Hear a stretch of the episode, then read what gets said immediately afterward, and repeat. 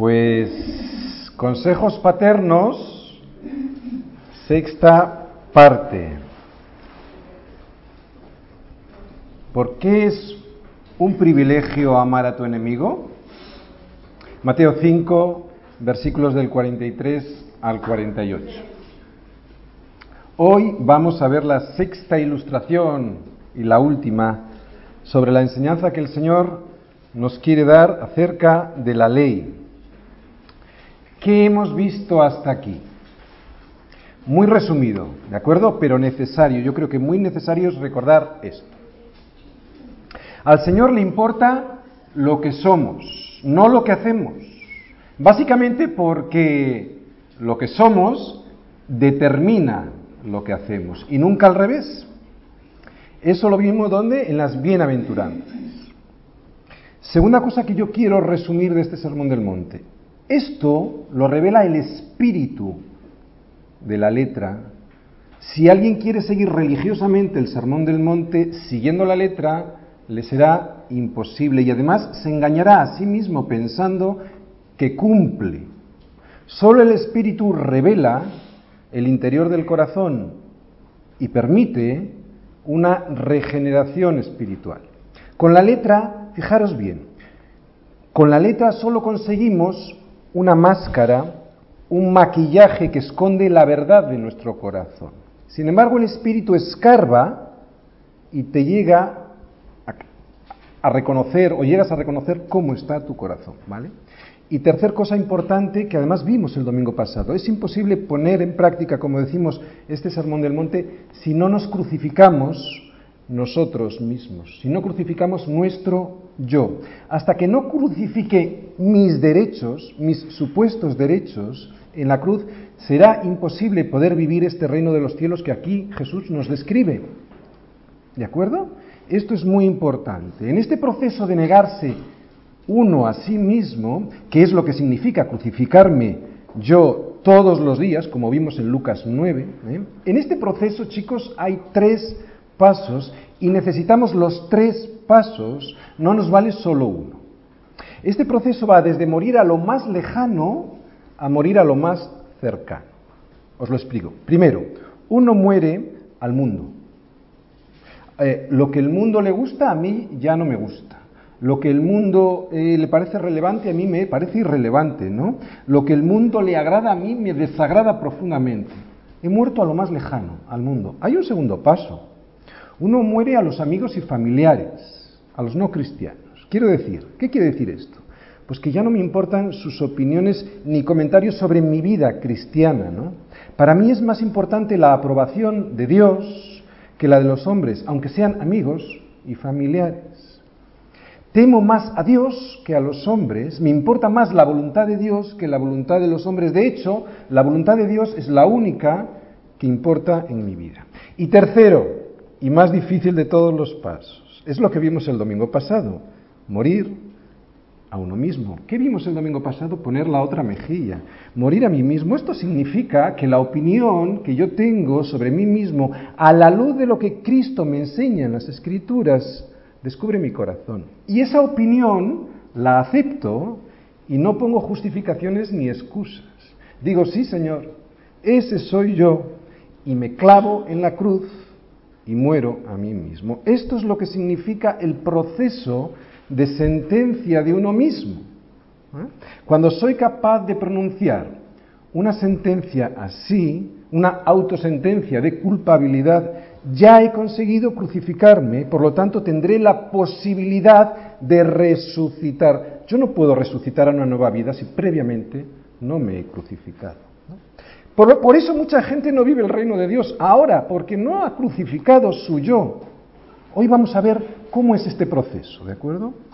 Te voy a poner de todas formas un ejemplo de lo que acabo de decir para que lo entiendas mejor. Tú imagínate que eres un gran artista, por ejemplo, no sé, un pintor, ¿no? Las críticas del mundo ya no te importan, no te hacen daño, no te hacen mella porque piensas que la gente no entiende tu arte, ¿eh? por ejemplo, no entiende tu fe. Has muerto al mundo, pero todavía te falta algo. El siguiente paso es morir a las críticas de tus amigos y familiares. Ahí la cosa se empieza a complicar, porque las personas estas estas personas son importantes en tu vida y eres más sensible a sus comentarios y a sus opiniones y por lo tanto te pueden hacer más daño, ¿no? Pero consigues sobreponer, te, te consigues sobreponer a esa crítica y decides que ya no te importan, que las críticas de esas personas no te importan, pero seguimos sin morir a nosotros mismos, ¿verdad? El punto decisivo es conseguir que el juicio sobre mí sea primero la verdad y que esa verdad, al verla, no me haga defenderme. O sea, conseguir que no me defienda de lo que veo en mí. Si me preocupa mi prestigio personal, es cuando empiezo a defenderme, es cuando ya no pongo la otra mejilla. Empiezo a poner excusas. Es en este tercer punto cuando puedo morir a mí mismo. Esa verdad que veo, en el espejo de la escritura y que me dice quién soy yo de verdad, ya no me duele porque morí. He muerto a mi honor personal, a mi prestigio frente al mundo, he muerto frente a mi voluntad, ya solo me importa la voluntad de Dios, solo me importa la opinión de Dios. ¿Os dais cuenta el proceso? Voy muriendo de lo más lejano a lo más cercano, pero si no llego al último punto, no habré conseguido nada, no podré entrar en el reino de los cielos. Resumen del proceso, solo me preocupa una crítica, solo me preocupa una opinión. No es la del mundo, no es la de mis amigos y familiares que no son cristianos, finalmente tampoco me preocupa lo que pensaba yo de mí que era tan estupendo, ¿verdad? Mi prestigio personal, ya solo me preocupa lo que piensa Dios de mí porque Él conoce mi corazón y eso es lo que me va a salvar. Son tres pasos y algunos cristianos no empiezan ni por el primero. Otros se quedan en el segundo, pero solo los que llegan al tercer paso de morir a sí mismos, solo estos llegan a experimentar la alegría y el gozo que es la vida cristiana. No me extraña que mucha gente diga que la vida cristiana es un rollo. Es que no han entendido que tienen que morir a sí mismos. Mirad, os voy a decir una cosa. Para mí, el primero, ¿de acuerdo? Que nadie se sienta ofendido, por favor. No es para nadie en particular, es para todos. Pero esta es mi experiencia. Cuando yo hago consejerías, tengo que andar dando muchas vueltas alrededor de la verdad para no herir. Y eso me hace perder horas, días e incluso a veces con alguna persona años. Y cuando llego al asunto, si es que llego, suele saltar la carne, suele saltar el yo, el yo que todavía no ha muerto. Eso me pasa a mí también. Por eso debo morir. Y esta muerte solo es una obra del Espíritu Santo en mi vida. La gente del mundo no entiende, es imposible porque solo es una obra del Espíritu Santo. ¿no? Esto es lo que tengo que llegar a conseguir para ser un discípulo de Cristo y poder apropiarme del reino, para arrebatarlo. ¿eh? Hay que ser muy valiente para esto. Morir a uno mismo, decían los cristianos que somos cobardes, cobardes, hay que ser muy valiente para crucificarse ¿no? a uno mismo para crucificar mi yo. Esto es el verdadero nacimiento. Tú no puedes nacer de nuevo si no has muerto. Esto es el verdadero nacimiento. Ya no vivo yo, mas vive Cristo en mí. Todos los problemas como cristiano que tengo yo tienen mucha relación, de hecho tienen una relación directa con no haber crucificado mi yo. Un enfado, una riña, una infelicidad por falta de salud, o, por ejemplo, una insatisfacción económica en mi vida. Todo ello es preocupación personal por mí, por mi yo. Cuando consigo despreocuparme de mí mismo, exactamente igual que lo hizo Cristo con él, ¿no? Entonces seré ciudadano de pleno derecho de este reino del que nos habla en el Sermón del Monte. Es el reino más increíble sobre la tierra, porque lo heredo todo, como nos dice en la tercera bienaventuranza. ¿Quiénes son los que heredan la tierra? Los mansos. Pero la heredo aquí, ya. ¿Por qué? Porque aunque no tengo nada, lo poseo todo. Eso es lo que nos dice Pablo, ¿no? Como no teniendo nada, más poseyéndolo todo. Esto solo se experimenta después de haber muerto en la cruz. Cuando un médico pretende curar de verdad una enfermedad, va a la raíz del problema, ¿verdad que sí? No te pone una máscara, para eso te manda, yo que sé, a la esteticien. No, va a la raíz del problema. Es la única manera de atacarla, es la única manera de erradicar el problema. Bien, chicos, vamos al principio. Vamos a la raíz. Vamos al problema. ¿Queréis saber dónde está el problema del ser humano? Génesis 3.1. La segunda parte del versículo 1. Génesis 3, 1, segunda parte. Fijaros lo que le dice el diablo a Eva. ¿Hemos llegado? Leo, con que Dios os ha dicho, no comáis de todo árbol del huerto. Lo vuelvo a repetir. Ahí está el problema, ¿eh? Con que Dios os ha dicho, no comáis de todo el árbol del huerto. Voy a parafrasear al diablo. Con que Dios no te está tratando bien, pobre, es normal que te sientas mal. Dios te está menospreciando, no te entiende. ¿Te das cuenta por dónde empezó todo? Por el yo. Con que no te trata bien, pobrecito, es normal, es que no te entiende. Ahí empezó todo. ¿Os dais cuenta? Esa es la raíz de todas nuestras infelicidades, de todos nuestros problemas. ¿Veis por dónde empezó el problema? ¿Por dónde atacó Satanás? Es muy inteligente.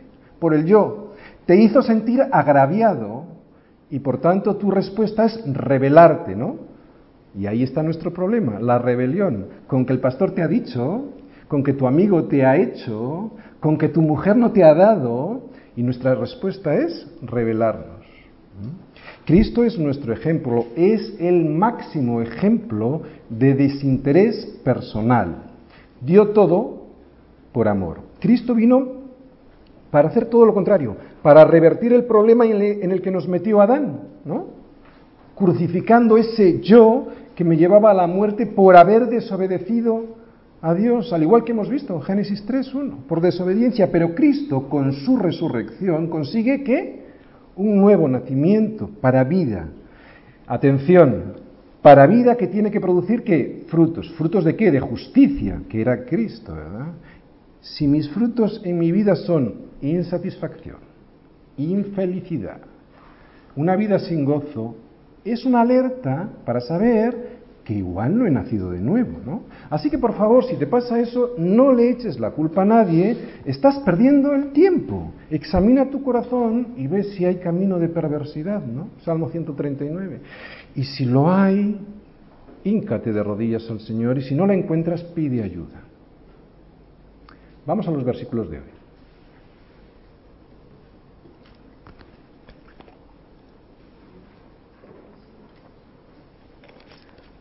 es Mateo, Mateo 5, versículo 43. Oísteis que fue dicho, amarás a tu prójimo y aborrecerás a tu enemigo. Pero yo os digo, amad a vuestros enemigos, bendecid a los que os maldicen, haced bien a todos los que os aborrecen y orad por los que os ultrajan y os persiguen. 45. Para que seáis hijos de vuestro Padre que está en los cielos, que hace salir su sol sobre malos y buenos y que hace llover sobre justos e injustos. Porque si amáis a los que os aman, ¿qué recompensa tendréis? ¿No hacen también lo mismo los publicanos? Y si saludáis a vuestros hermanos solamente, ¿qué hacéis de más? ¿No hacen también así los gentiles? Sed, pues, vosotros perfectos como vuestro Padre que está en los cielos es perfecto. Estos son los versículos de esta, de esta predicación. Esto es lo que vamos a intentar hoy desgranar. ¿vale? Como siempre lo veremos desde cuatro puntos de vista lo que decía la ley de Moisés sobre este tema de amar a los enemigos, o sea, los antecedentes, lo que enseñaban los escribas y fariseos sobre este asunto, o sea, oísteis que fue dicho por los escribas y fariseos, lo que nos dice Jesús, pero yo os digo, y la visión positiva del Espíritu del Señor sobre, sobre este problema. Empezamos, antecedentes. Vamos a ver tres versículos del Antiguo Testamento para ver qué decía la ley sobre este tema, sobre el tema de amar al enemigo. Levítico 19, 18 dice, no te vengarás ni guardarás rencor a los hijos de tu pueblo, sino amarás a tu prójimo. Como a ti mismo. Yo, el Señor. Ya empezamos a ver lo que dice, incluso la misma letra, ¿eh? Levítico 19, 34. Como a un natural de vosotros, tendréis al extranjero que more entre vosotros, y lo amarás como a ti mismo, porque extranjeros fuisteis en la tierra de Egipto, yo el Señor vuestro Dios. ¿Cómo, la amarás? Como a ti mismo. Deuteronomio, Deuteronomio 10, 19. Amaréis pues al extranjero porque extranjeros fuisteis en la tierra de Egipto. Oye, ¿qué vemos en la ley? ¿Qué vemos en la ley? Pues que ordena amar al prójimo como a uno mismo, ¿no? Los verbos como están, ¿os fijáis? En imperativo, ¿sí o no? O sea que no es una opción. Incluso especifica que el prójimo no solo se refiere al pueblo israelita, ¿de acuerdo? Lo digo porque en la ley está muy claro, incluso en la letra, y luego vamos a ver lo que decían los judíos, ¿no? Esto es lo que se ve en estos versículos del Antiguo Testamento, pero los judíos, como cualquier religioso, cuando hablamos de judío hablamos de religioso, ¿eh? quiere justificarse a sí mismo, ¿no? Este es nuestro gran peligro, nuestro grande problema. Tenemos todos los seres humanos una tendencia natural al religiosismo, muy fuerte a justificar nuestras actitudes, ¿no? No hemos muerto a nosotros mismos. Siempre hay algo o alguien que tiene la culpa de que yo actúe como actúo. Esto es lo que significa justificarse a sí mismo. ¿Y cómo se justificaban estos escribas y fariseos para no cumplir con unas normas tan claras sobre amar al enemigo? Pues lo vamos a ver, ¿no? En lo siguiente, oísteis que fue dicho. A ver cómo se justifican ellos. Dice el Señor.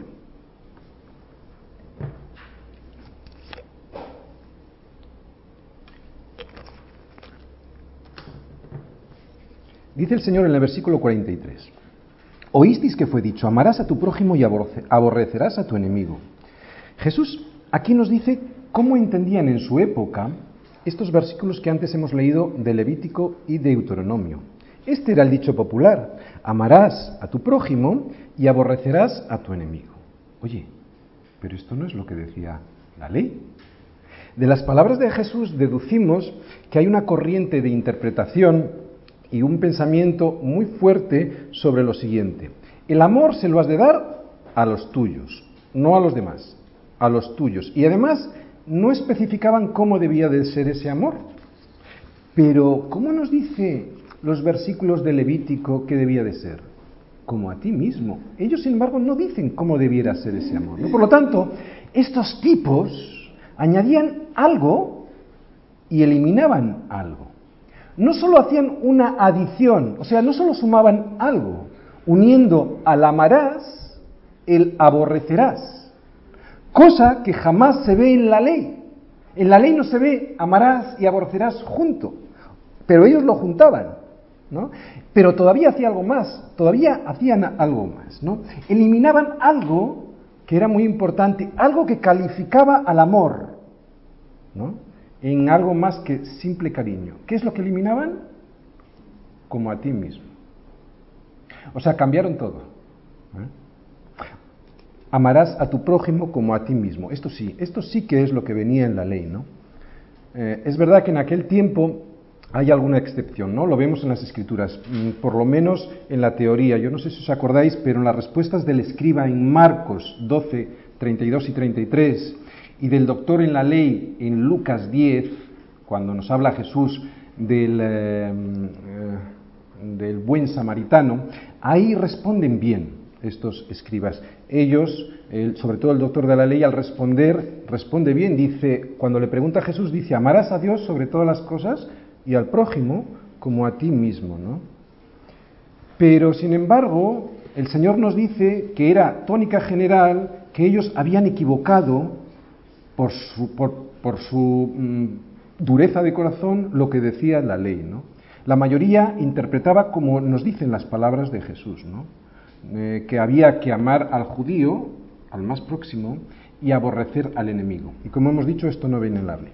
Voy a resumiros las equivocaciones de esta forma de interpretar la ley. Primero, el prójimo, según los judíos, no es cualquier persona, es un judío. Segundo, omitían deliberadamente como a ti mismo. Y sin embargo, esto vimos que venía en la ley. Y tercero y más grave todavía, ponían junto el amor al prójimo, ¿eh? o sea, entendido como al judío, y el aborrecimiento al enemigo, y de esta manera, al poner junto el amor al, judío y el odio al enemigo, lo que hacían era alentar el odio y el rencor hacia el extranjero, algo que no viene en ningún lado del Antiguo Testamento y lo acabamos de ver. Y esto alentaba a odiar, animaba a odiar. En ningún pasaje del Antiguo Testamento encontramos amarás a tu prójimo y aborrecerás a tu enemigo. En ningún sitio. Esto era un invento de estos tipos, era una herejía. Aunque es cierto que en algunas ocasiones el Señor, y yo creo que es aquí donde equivocaron y aprovecharon, fijaros, en algunas ocasiones el pueblo de Israel, o a personas concretas, Dios le mandaba ejecutar un juicio previo del Señor, ¿vale?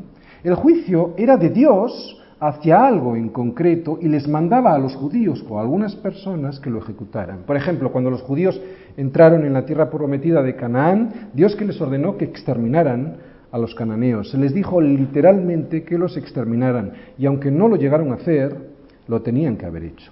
Pero cuando encontremos esto en el Antiguo Testamento veremos que tiene un carácter judicial, o sea, es un juicio de Dios, Dios juzga y tiene todo el derecho a hacerlo y manda su ejecución. Pero estos, estos judíos probablemente vieron en esta lectura algo que les interesaba, ¿no? Que por la dureza de su corazón pensaron que ellos también podían hacer este juicio a los demás y de esa manera ejecutar sus propios juicios. Pero esto no viene en la escritura en ningún momento. Dios es el que juzga y en todo caso mandaba ejecutar. Con esta forma de pensar destruyeron todo el espíritu y también incluso la letra de la ley. ¿Lo volvemos a ver? Levítico 19, 18, que dice, no te vengarás ni guardarás rencor a los hijos de tu pueblo, sino amarás al prójimo como a ti mismo. Yo el Señor, este mensaje enfatizaba el amor en oposición a la venganza. Pues como había que justificarse, no hacían más que preguntarse, os acordaréis, ¿y quién es mi prójimo? Oye, está claro, ¿verdad? Y sin embargo, como te tienes que justificar, ¿qué, qué pregunta hacían? Jesús, ¿y quién es mi prójimo? ¿no? Lo mismo con el siguiente, Levítico 19:34, lo vamos a volver a recordar.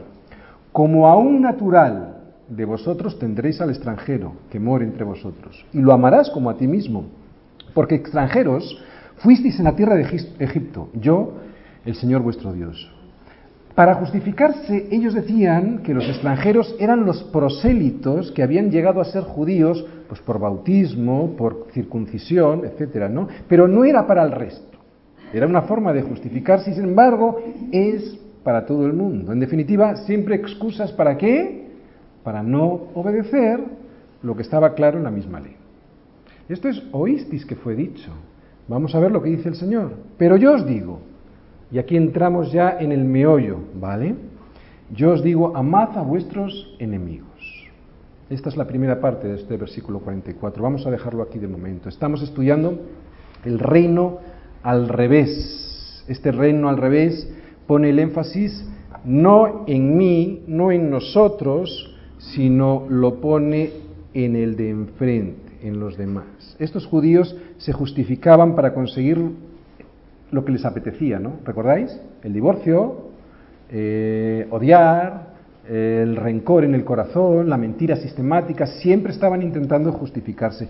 Y esto nos pasa a nosotros también. Pero ahora en este reino el centro, ¿recordáis? Ya no soy yo porque yo estoy crucificado. Ya no compro lo que el mundo me quiere vender. ¿Qué me quiere vender? Que el centro del universo soy yo porque yo lo valgo. ¿No dice eso la publicidad? ¿Sí? Porque yo lo valgo. Y también me dice que este mundo está hecho para satisfacer ¿qué? mis necesidades egoístas. Pero el hombre no fue creado con este propósito, por eso es infeliz. El hombre no fue creado para autoservirse y utilizar a los demás con necesidades egoístas. Por eso, cuando te das cuenta del engaño, le dices al mundo, pues a mí no me da la gana de comprar esa mentira. El centro es mi Cristo y con su sangre me compró para salvarme de quién? De mí mismo. El problema soy yo, de mí mismo, de mi yo que me estaba llevando al abismo. Así que ellos te dirán, como en el versículo 43, te dirán, aborrecerás a tu enemigo, pero yo os digo, amad a vuestros enemigos. Esto les debió de dejar con la boca abierta a estos judíos, pero esta fue la actitud del Señor donde en el Calvario, ¿os recordáis? Padre, perdónales porque no saben lo que hacen, ¿no? Versículo 45. Para que seáis hijos de vuestro Padre que está en los cielos. Oye, para que seáis no es una condición, sino es el resultado, ¿de acuerdo? De hecho, el verbo que se utiliza aquí en griego es ginomai, y eso significa llegar a ser. Amar a nuestros enemigos es para que compruebes que somos hijos de nuestro Padre. Solo si nos parecemos nos demostraremos a nosotros mismos que somos hijos. Necesito tener el ADN de mi Padre. ¿Y ese ADN estaba dónde? En las bienaventuranzas. Oye, ¿sabéis cuál era el ADN de Esteban? ¿Os acordáis, Esteban, que fue apedreado? Hechos 7, versículo 60, último versículo del capítulo 7. Vamos a Hechos 7, eh, versículo 60. Vamos a ver el ADN de Esteban. Hechos 7, versículo 60. El último versículo del capítulo 7 dice, y puesto de rodillas, clamó a gran voz, Señor, no les tomes en cuenta este pecado, le estaban apedreando. Y habiendo, y habiendo dicho esto, durmió. Oye, ¿alguien duda que los ojos de Esteban eran los mismos que los de su padre? ¿Alguien duda que sus mejillas eran igualitas a las de su padre? ¿Para qué crees que tienes dos mejillas? Para que pongas la otra. ¿De acuerdo? Eh, para que, para que pongas la otra cuando te humillen por la causa de Cristo. Esto es muy importante, ¿de acuerdo? Esta es la perspectiva correcta de este sermón del monte. Estamos siempre viendo esto desde la perspectiva de que es por la causa de Cristo, ¿vale? Esta es la perspectiva correcta que hemos visto en todo este sermón del monte. Por lo tanto, cuando te lleven a pleito y te quieran quitar la túnica, no porque seas un ladrón, sino cuando estás en esa situación por causa de la justicia, o sea, por causa de la justicia que es Cristo, no porque estés delante de un juez por ser un maleante, entonces tu actitud ha de ser la de volver la otra mejilla y eso hará que otros puedan llegar a los pies de Cristo. Esta es la perspectiva correcta de este reino. Entonces tu actitud, como hemos dicho, es volver la otra mejilla y eso hará que otros digan, ah, le estoy persiguiendo y todavía me está poniendo la otra mejilla. ¿Qué le pasa a este individuo? Y entonces pueden tener el interés de preguntar, ¿quién es la persona que gobierna tu corazón? Es el mismo caso que cuando te obligan a ir una milla más con la persona, ¿no? Llevarás la carga una milla, pero ¿qué pasará en la segunda milla? Que les hablarás, porque ellos te piden una milla, pero en la segunda que tú les regalas les hablas del amor de Cristo. Este es el propósito, esta es la perspectiva, es para la gloria de Dios. Siempre la perspectiva es por causa de Cristo en este sermón del monte. Estaba Esteban en Hechos que hemos visto que le estaban apedreando, no fue al concilio, no le llevaron al concilio por ser un ladrón, por ser un mentiroso. Estaba por qué? Por hablar de Cristo. ¿Vemos la perspectiva correcta? Cuando te persigan, ponen la otra mejilla, siempre y cuando estamos hablando desde la perspectiva correcta, que es por hablar de Cristo, por causa de Cristo. Y ahí estaba Saulo de Tarso, reteniendo a las ropas de Esteban y viéndole cómo le apedreaban, ¿no? Y seguro que no se le escapó a Saulo ver la cara de Esteban y cómo se parecía a Jesús, ¿no? Más tarde, cuando Saulo se le apareció Jesús en el camino a Damasco. En estos versículos vemos hoy que Jesús nos quiere dar un ejemplo. En este versículo último, ¿cuál es el ejemplo? El Padre. Es el Padre mismo el ejemplo. ¿Cómo lo hace el Padre mismo? Nos, lo dice ahí. Dice, pues a los malos, a pesar de tener sentencia de muerte encima, a ellos el Padre hace salir su sol sobre malos y buenos, hace llover sobre justos e injustos. Este es el ejemplo. Y lo vamos a intentar explicar. Porque muchas veces decimos, ¿por qué los injustos, los malos, tienen cosas igual que yo o incluso mejores? Vamos a entender, intentar entender por qué. Mirad, pasa lo mismo que con Jesús, ¿no? Cuando estuvo eh, con sus discípulos. Sirvió igual a Juan y a Pedro que a Judas, sabiendo lo que Judas iba a hacerle, ¿verdad? Él nos enseñó que la forma de tratar con los demás nunca depende de lo que son ellos o lo que hacen, sino que depende de cuál es su condición. ¿Cuál es la condición del de enfrente? Nosotros sabemos cuál es su condición. Un miserable delante de Dios. Y como yo sé que es un miserable delante de Dios, igual que yo, que también soy un miserable, puedo sentir lo que sentía Jesús. misericordia. Si yo recibí misericordia, es cuando puedo dar misericordia. Nosotros lo vemos porque no estamos ciegos. Por eso al ver cómo es su condición, la del de enfrente, solo siento misericordia ante él. Dios, el Padre, está diciendo, hace llover sobre justos e injustos. ¿no? ¿Por qué? ¿Por qué son igual de productivas, por ejemplo, las cosechas de los justos que las de los injustos, las de los buenos que las de los malos? Aquí lo de bueno es la palabra agatos, quiere decir buena naturaleza, una naturaleza regenerada, ¿vale? Ya transformada. Pues porque el amor de Dios, ¿cómo es? Desinteresado. ¿Dios qué es? Amor. Y Dios no se niega a sí mismo, ¿no? Nos trata bien a pesar de quiénes somos nosotros, porque Él es bueno, Él no se puede negar a sí mismo. El, el problema vendrá cuando lleguemos a estar en su presencia. Entonces la cosa cambiará, porque hay dos lados de la moneda. Una cosa es la bondad, el amor, y otra cosa es la justicia. En ese momento se desatará su ira, porque en ese momento vendrá el juicio. La gente solo ve a Dios como una parte de la moneda, la bondad, pero no ve la otra parte, que es la justicia. Y Dios, lo hemos dicho muchas veces, es tan bueno, inmensamente bueno, como inmensamente justo. Y Dios, o mejor dicho, las personas, malinterpretan esta paciencia de Dios con las personas. Piensan, no existe.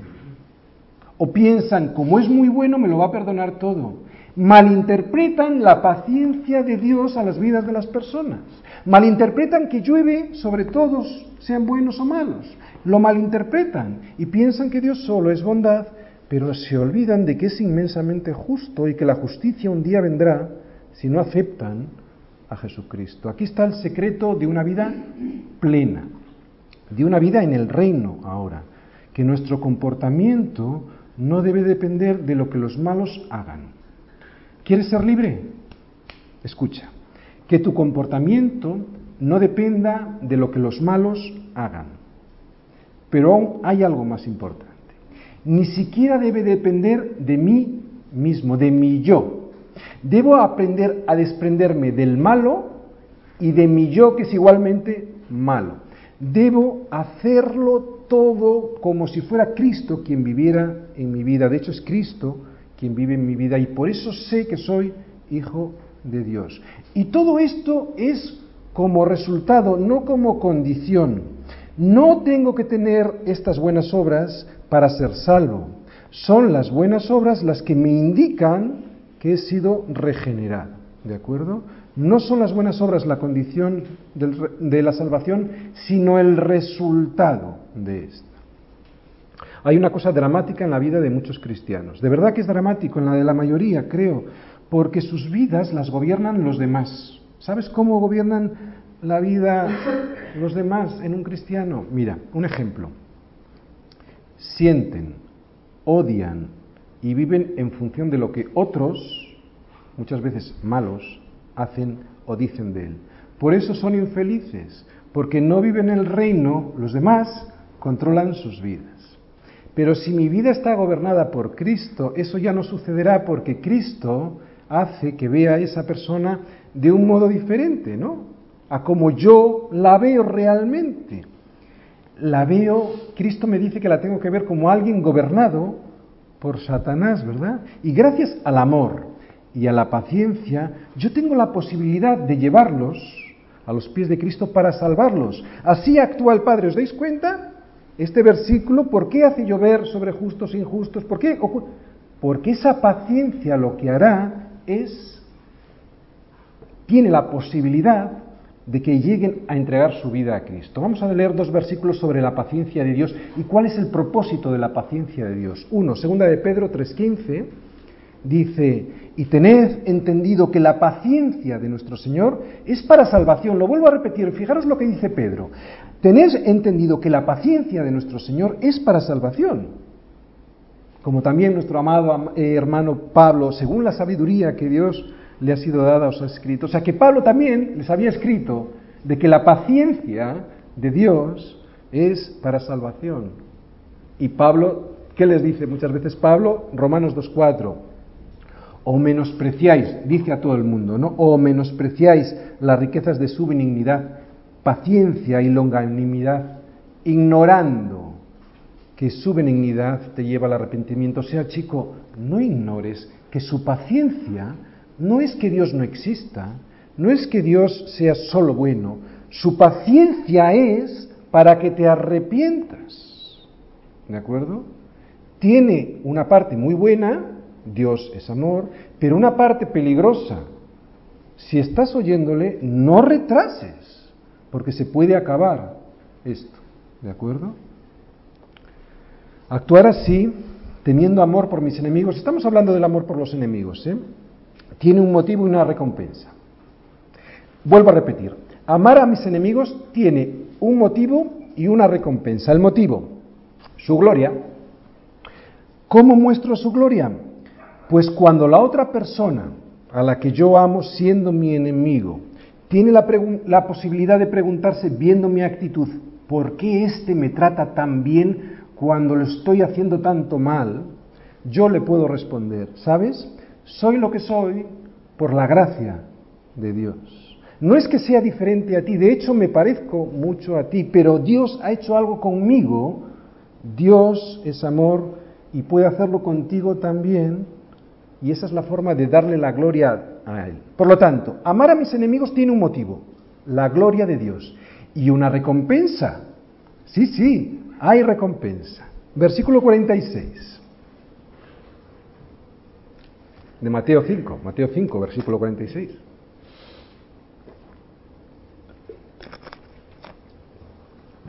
Fijaros, dice, porque si amáis a los que os aman, ¿qué recompensa tendréis? O sea que hay recompensa, ¿vale? Luego vamos a ver cuál es. ¿No hacen también lo mismo los publicanos? Versículo 47. Y si saludáis a vuestros hermanos solamente, ¿qué hacéis de más? ¿No hacen también así los gentiles? Cristo me ha llamado para que yo tuviera, ¿recordáis? Una justicia mayor que la de los escribas y fariseos. ¿Sí? Esto nos dice el Señor. Pero eso no solo consiste en que yo me vista de esa justicia. Romanos 5.1. Lo hemos repetido mucho en esta iglesia. Justificados pues por la fe tenemos paz para con Dios por medio de nuestro Señor Jesucristo. Bien, de acuerdo, estupendo. La justicia de Dios no es solo para que yo me vista de ella y punto y me eche a dormir. No, consiste también que esa justicia sea a través de mí. O sea, no solo en mí, Romanos 5.1, sino a través de mí. Los escribas y fariseos se saludan entre ellos, pero mis hijos, nos dice Jesús, estos tienen un tipo de justicia mayor que la de estos. Devuelven bien por mal.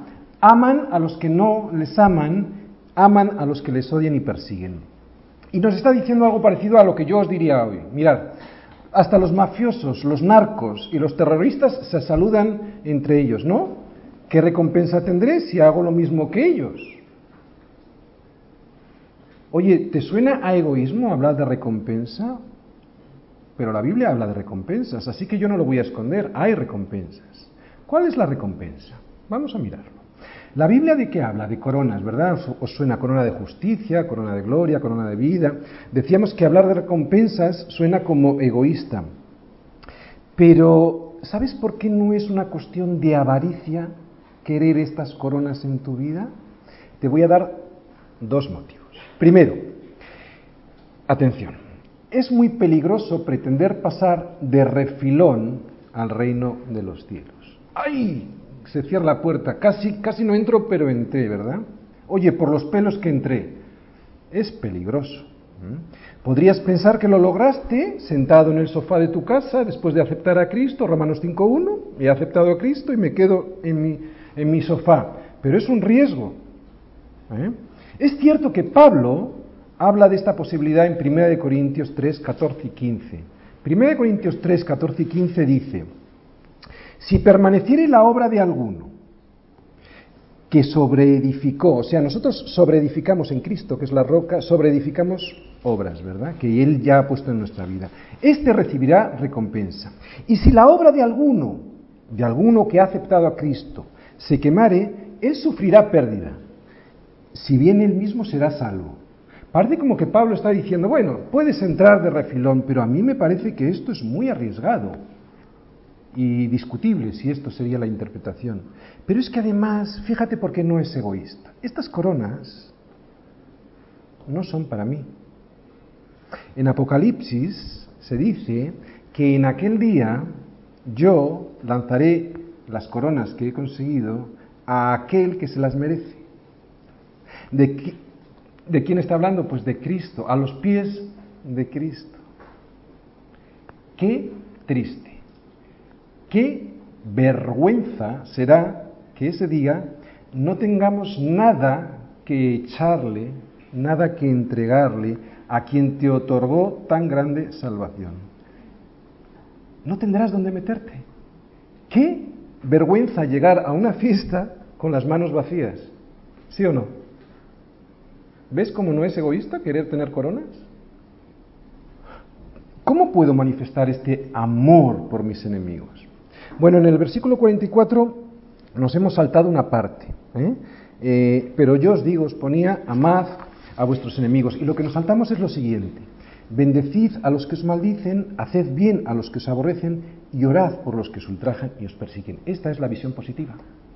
¿De acuerdo? La visión positiva es esta, bendecid a los que os maldicen, haced bien a los que os aborrecen y orad por los que os ultrajan y os persiguen.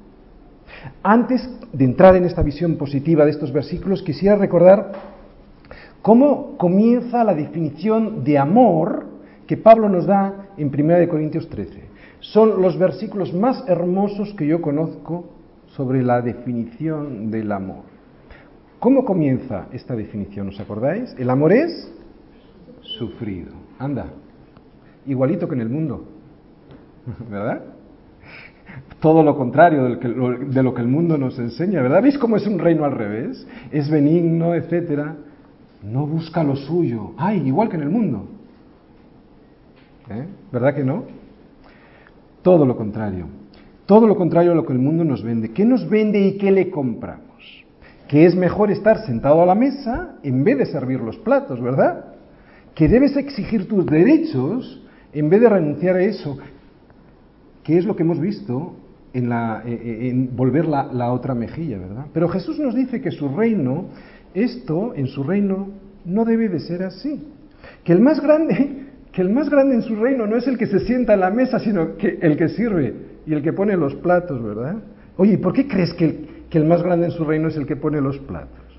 Porque tiene la oportunidad de parecerse a Cristo, de servir como sirvió Cristo, o sea, de manifestar el amor de Cristo. Y es un privilegio, por eso el título era este, el privilegio de servir, ¿no? O sea, el privilegio de, de amar a los enemigos es un privilegio que nos da el Señor. En este mundo te enseñan que cuando amas, lo que debes de esperar es que te sirvan, que los demás te sirvan y cuando te has hartado de ellos, de él, de ella, de quien sea, te marchas, ¿no? Pero sin embargo, ¿cómo termina la definición de 1 Corintios 13? El amor nunca deja de ser. Todo lo contrario a esa horrenda canción que dice, se nos acabó el amor de tanto usarlo. Qué payasada. Lo siento. Rocío Jurado se tiene que estar tirando de los pelos.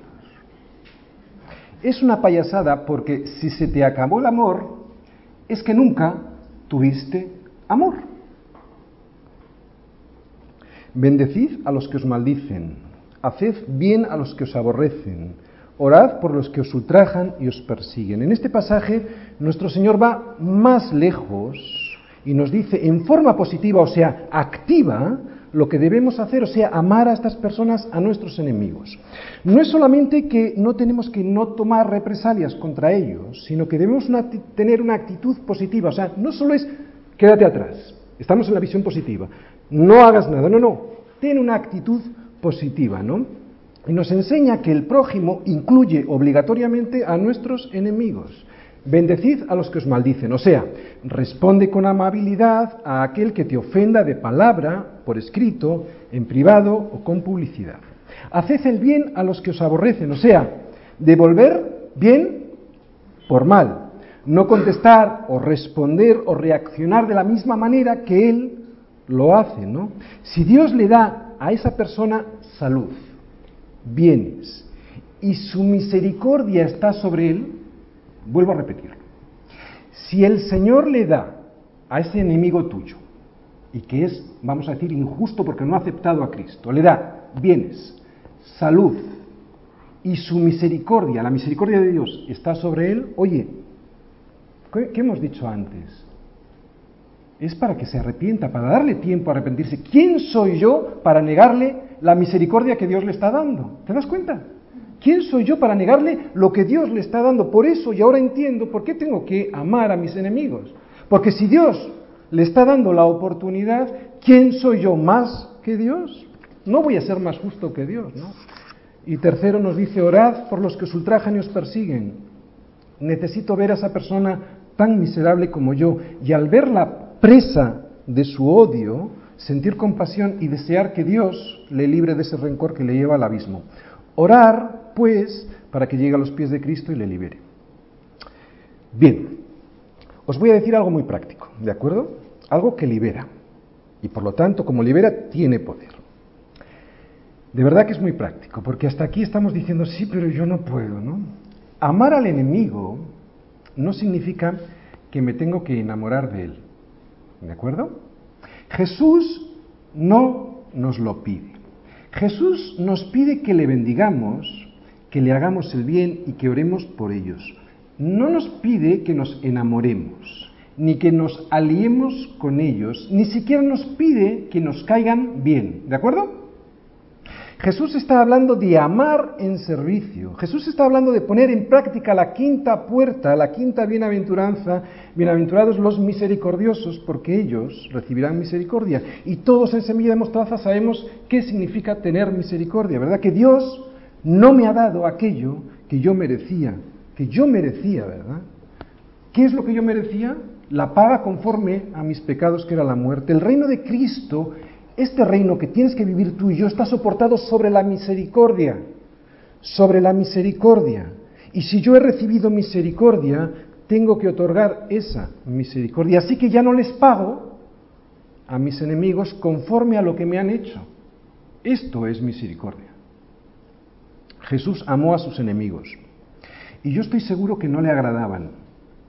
Yo no creo que a Jesús, Tony, con sus cochinadas, le cayera bien. Yo estoy seguro que no. Pero es que el amor es otra cosa. No es cuestión de que me agrade o no mi enemigo. Eso es lo de menos. El amor es otra cosa. Agradar es un sentimiento. Amar es una amor es una persona una persona viviendo en nosotros. Por eso de lo que habla aquí en este sermón es de tener una nueva identidad, una persona viviendo en ti, el amor de Cristo viviendo en ti, no de un sentimiento, por eso no te tiene que agradar, no es necesario, no van por ahí los tiros, una nueva identidad, una nueva convicción, alguien que cambia viendo que ese no es su origen, es otro y gira la cabeza hacia otro lado, ¿verdad? Y entonces es cuando me parezco a mi Padre. Por eso me alineo con la voluntad de mi Padre y entiendo que esto es mi propósito. ¿Cuál es? Para esto he venido a este mundo, para dar testimonio de la verdad. ¿Quién dijo esto? Jesús. ¿A quién se lo dijo? A Pilato. ¿Era Pilato su amigo? No. Se lo dijo a su amigo. Os lo vuelvo a repetir. Para esto he venido a este mundo, para dar testimonio de la verdad. Y tú me dirás, pase de mí este cáliz, ¿vale? Puedes decirlo, ¿de acuerdo? Yo te dejo decirlo hasta tres veces, de hecho Jesús lo hizo, pero no más. A la tercera te levantas y dices, para esto he venido a este mundo, para dar testimonio de la verdad. ¿Entiendes tu nueva identidad? Si no entiendes tu identidad así, es que no eres cristiano. Esta es la identidad de los verdaderos hijos de Dios. ¿Crees que a Jesús le agradaron aquellas personas que le clavaron en la cruz? ¿Qué le van a agradar? Pero les amó. ¿Sí? Y oró por ellos. Padre, perdónalos porque no saben lo que hacen. Saber que no me tienen que gustar, que no me tengo que aliar con ellos, es liberador porque entonces entendemos que sí es posible bendecir y hacer el bien y orar por ellos, ellos no me tienen que gustar. Es liberador y produce victoria. ¿Cuál fue su victoria, la de Cristo? Que sus enemigos, como tú y como yo, nos levantamos entre los muertos para darle la gloria. Esa fue su victoria. ¿Cuál va a ser tu victoria al, amar a tus enemigos? Poniendo la otra mejilla, llevando una carga que no te corresponde, yendo una milla más. ¿Cuál va a ser tu victoria? Lo mismo que la de Cristo. Que en aquel día verás como tus enemigos se levantan de entre los muertos para alabarle y ese tiempo ya será nuevo. Allí ya no tendrás enemigos porque todos habremos sido reconciliados por la sangre de Cristo. Tu enemigo si ha llegado a Cristo y tú. Solo los valientes arrebatan el reino. Esto es ser cristiano, no es ser un cobarde, es todo lo contrario, no es para cobardes, es para valientes. Conclusión, versículo 48.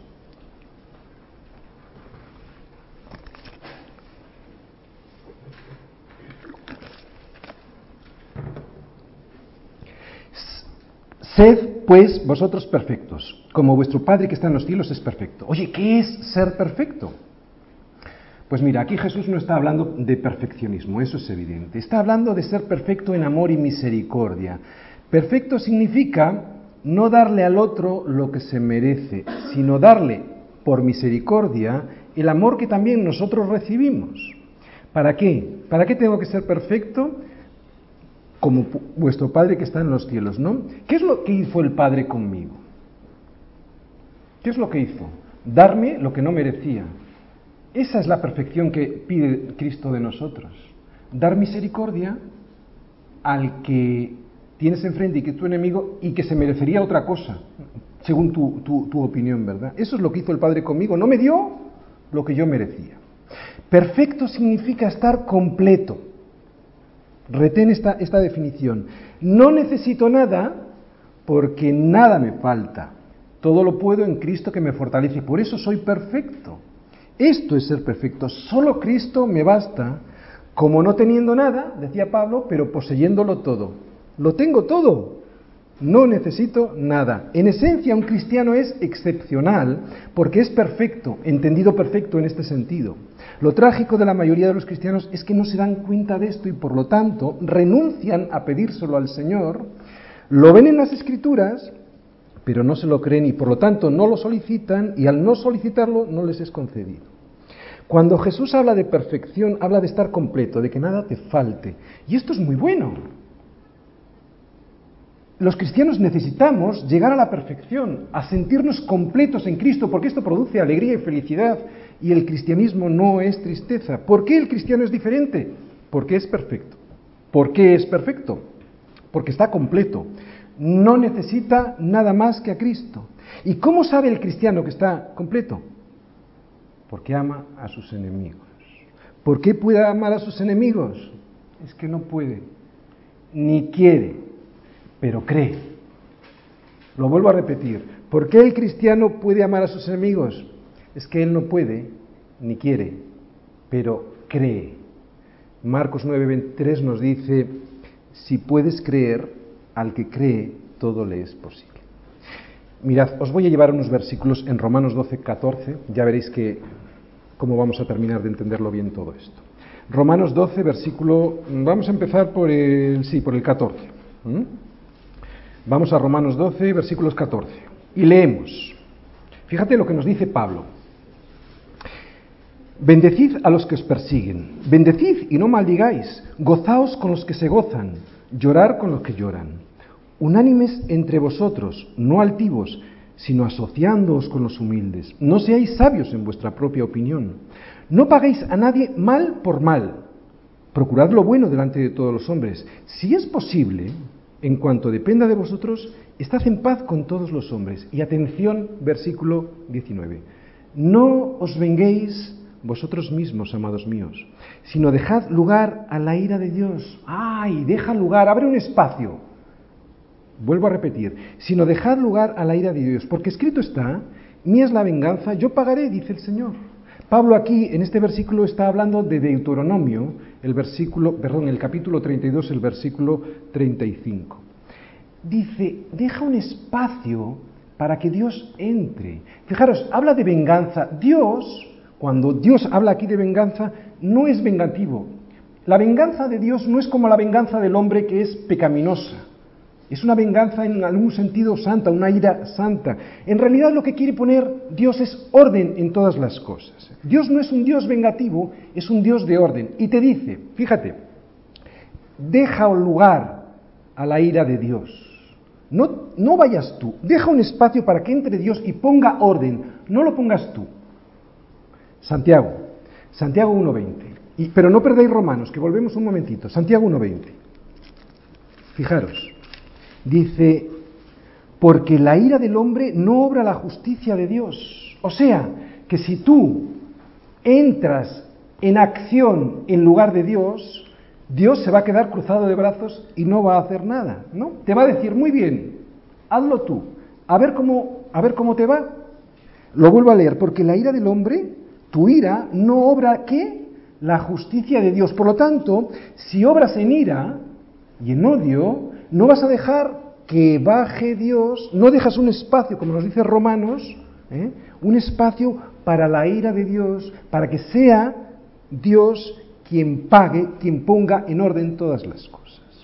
Así que si tu enemigo tuviera hambre, dale de comer, y si tuviera sed, dale de beber, pues haciendo esto, ascuas de fuego amontonarás sobre su cabeza. Este cristiano que me está sonriendo y yo le estoy haciendo tanto mal, ¿no? ¿Qué nos dice Jesús que somos en este sermón del monte? Somos sal. Y cuando echas la sal sobre este gusano, se retuerce. ¿Por qué este me hace, me sonríe de esta manera cuando le estoy haciendo tanto mal? Porque eres sal. Ascuas de fuego amontonar sobre su cabeza, pero atención, esto no es para fastidiarle, esto es para que reaccione y tengamos la posibilidad de que cuando ya caiga, diga, a ver, ¿y tú por qué me tratas tan bien? Ven para acá, chiquitín, que yo te voy a hablar ahora de Cristo. Ven para acá que yo te lo cuento. ¿no? no seas vencido de lo malo, o sea, que el mal, lo malo no te venza, sino ¿cómo podemos vencer lo malo? Solo hay una manera, no con el mal, sino con el bien. No seas vencido de lo malo, sino vence con el bien el mal. La ira del hombre, como nos dice Santiago, no obra la justicia de Dios. Por eso me dice este versículo, sed pues vosotros perfectos, como vuestro Padre que está en los cielos es perfecto.